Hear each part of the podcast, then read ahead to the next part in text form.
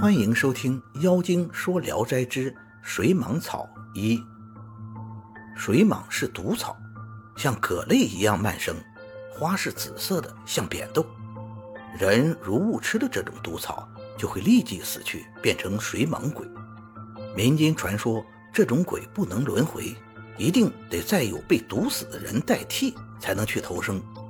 因此，楚中桃花江一带这种水蟒鬼特别多。土中人称呼同岁的人为同年，往来拜访时互称庚兄庚弟，子侄辈们则称他们为庚伯，这是本地的习俗。有个姓祝的书生，一次去拜访他的一个同年，途中非常干渴，很想喝水，忽然看见路旁有个凉棚，一个老婆婆在里面施舍茶水，祝生就跑了过去。老婆婆将他迎入棚内，端上茶来，十分殷勤。祝生一闻有股怪味，不像是茶水，便放下不喝，起身要走。老婆婆忙拦住他，回头朝棚内喊道：“三娘啊，端杯好茶来。”一会儿，便有个少女捧着杯茶从棚后出来，大约十四五岁年纪，容貌艳丽绝伦。指上的戒指，腕上的镯子，光亮的能照见人影。祝生见了少女，立即被吸引住，接过茶水一闻，只觉芳香无比，一饮而尽，还想再喝一杯。趁老婆婆出去，祝生一把抓住少女的纤纤手腕，从她手指上脱下一枚戒指。少女红着脸微微一笑，祝生更加着迷，便询问她的家世。少女说：“你晚上再来吧，我还在这里。”祝生要了他一撮茶叶，连同那枚戒指一块藏在身上走了。祝生赶到童年家，忽觉心头不适，怀疑是喝了那杯茶水的缘故，便将经过告诉了童年。那童年惊骇地说：“坏了呀，这是水蟒鬼啊！我父亲就是被这样害死的，无药可救。”这可怎么办呢？祝生恐惧万分，忙拿出藏在身上的茶叶一看，果然是水蟒草。又拿出那枚戒指，向童年描述了那少女的模样。童年冥想了一会儿，说：“那人必定是寇三娘。”祝生听他说的名字相符，问他是怎么知道的。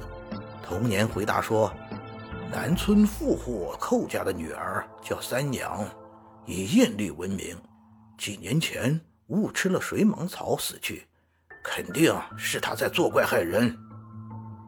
有人说，碰到水蟒鬼的人，如知道鬼的名字，只要求到他生前穿过的裤子，煎水服用就可以痊愈。祝生的童年急忙赶到寇家，讲明了实情，长跪在地，苦苦哀求帮忙。寇家却因为有人做女儿的替身。女儿从此可以超生，坚决不给。童年无可奈何，愤愤回去，告诉了祝生。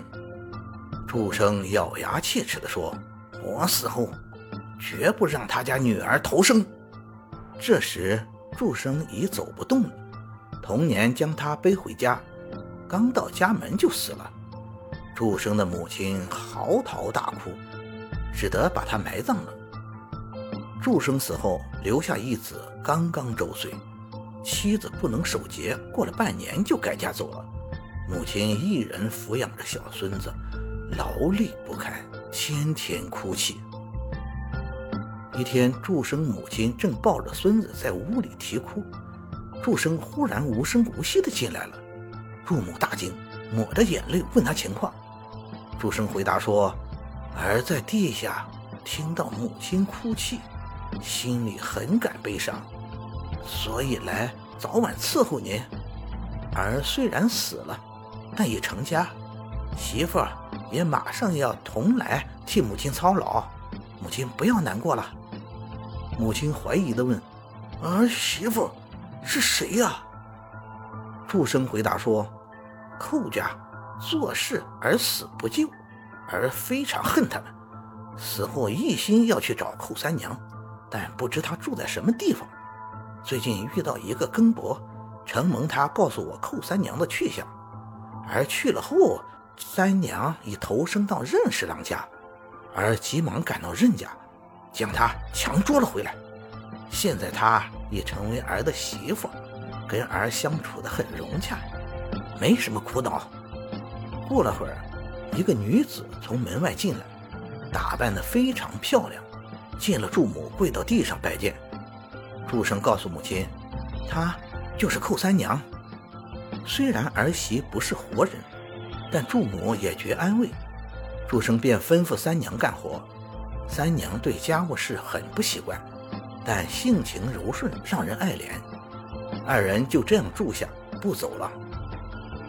感谢您的收听，您的支持是我持续创作的最大动力。如果喜欢，请点击关注订阅。朋友们，我们下期再见。